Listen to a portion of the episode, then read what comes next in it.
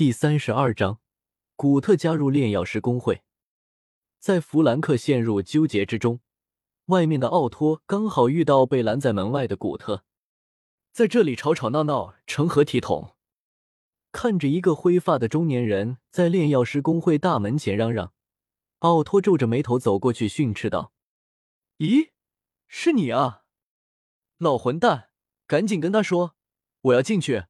古河那家伙要我来的。”古特转过头来，看着奥托，颇为惊喜的说道：“听到这个熟悉的声音，奥托身体一震，看着完成看不出一丝邋遢的古特。”和彻底洗干净棱角分明的脸颊，不由拍了拍额头，并自语道：“我这是在做梦。古特那家伙居然走出他那间房子，还洗了个澡。”古特突然一拳打向奥托的肚子，还好奥托身为斗灵的反应很快，提前一步在腹部凝结出半身甲，不仅没有伤到，还让古特的手震得生疼。老王八蛋，你什么意思？奥托反应过来，自己被袭击，身上的斗气升腾，斗灵强者的威压全开，满身煞气的喝问道：“你不是不确定现在是梦还是现实吗？我帮你清醒一下。看来你现在已经清醒了。”古特撇撇嘴，一脸不在意。他以前还会忌惮奥托，怕他写个条子将他的藏宝室里所有的东西都公布出去，但是现在。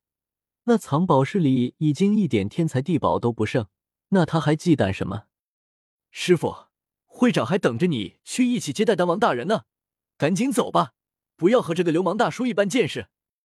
正当奥托怒火中烧，准备先教训一顿古特的时候，其身后跟着的一位紫衣少女突然出声道：“算了，看在丹王的面子上，不和你一般见识。”奥托狠狠一挥袖子。往炼药师工会里面大踏步走去。等等我，古特也连忙跟上。不属于炼药师工会的成员，如果要进去，还需要导师的介绍信。但他的师傅早就去世了，现在去哪弄那个？正好奥托来了，不跟着混进去，那就是脑袋犯抽。其身旁的守卫一脸欲言又止。身旁的另一个守卫道：“既然他跟奥托大师是熟识。”那就不是我们管的。拦住古特的守卫，是因为上一个守卫被派去叫弗兰克，又被弗兰克派去叫奥托，从而缺少一人，被从备用守卫中抽调过来的。看起来果然比较死脑筋。奥托、古特与奥托弟子三人走向弗兰克的办公室，到了门前，奥托敲了敲门：“老家伙，在吗？我是奥托。”古特没等里面的回话，直接推开门道：“哪来那么麻烦？直接进去不就得了？”然后他进去，看到一双愤怒的眼睛，一双略带戏谑的眼睛，和他哥哥那略带怜悯的眼睛。哈哈哈！哈哈哈哈哈！我不就没有敲门，不至于这么大的反应吧？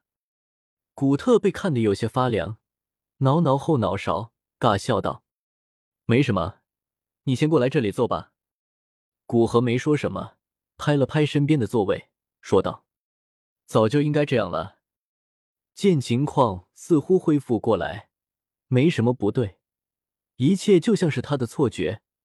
他那有些跳脱的性格立马有占据上风，走过来说道：“弗兰克，还麻烦你与奥托说一下情况。”古河没有理会古特，对着弗兰克说道。弗兰克颇为诡异的看了古特一眼，点点头，嘴唇蠕动，并没有直接说出来，反而对着奥托传音。听到弗兰克的话，奥托一愣，纠结了一小会，就以一种慈爱的眼神看向古特：“什么？你们两个难道做些什么见不到人的事情，还要传音？”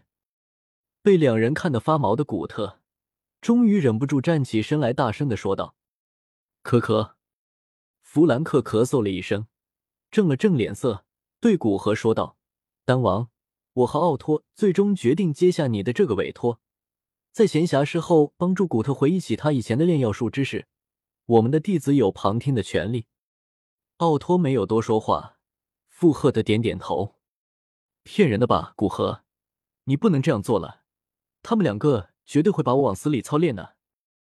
古特一屁股坐在椅子上，似乎有些不幸的喃喃道：“放心，弗兰克和奥托都是炼药经验极为丰富的炼药师，有他们两人的帮助，你一定可以很快重回巅峰的。”古河拍了拍古特的肩膀，安慰道：“可能会受一定的苦。”但想要快速将以前遗忘的知识回忆起来，哪有可能一点苦都不吃？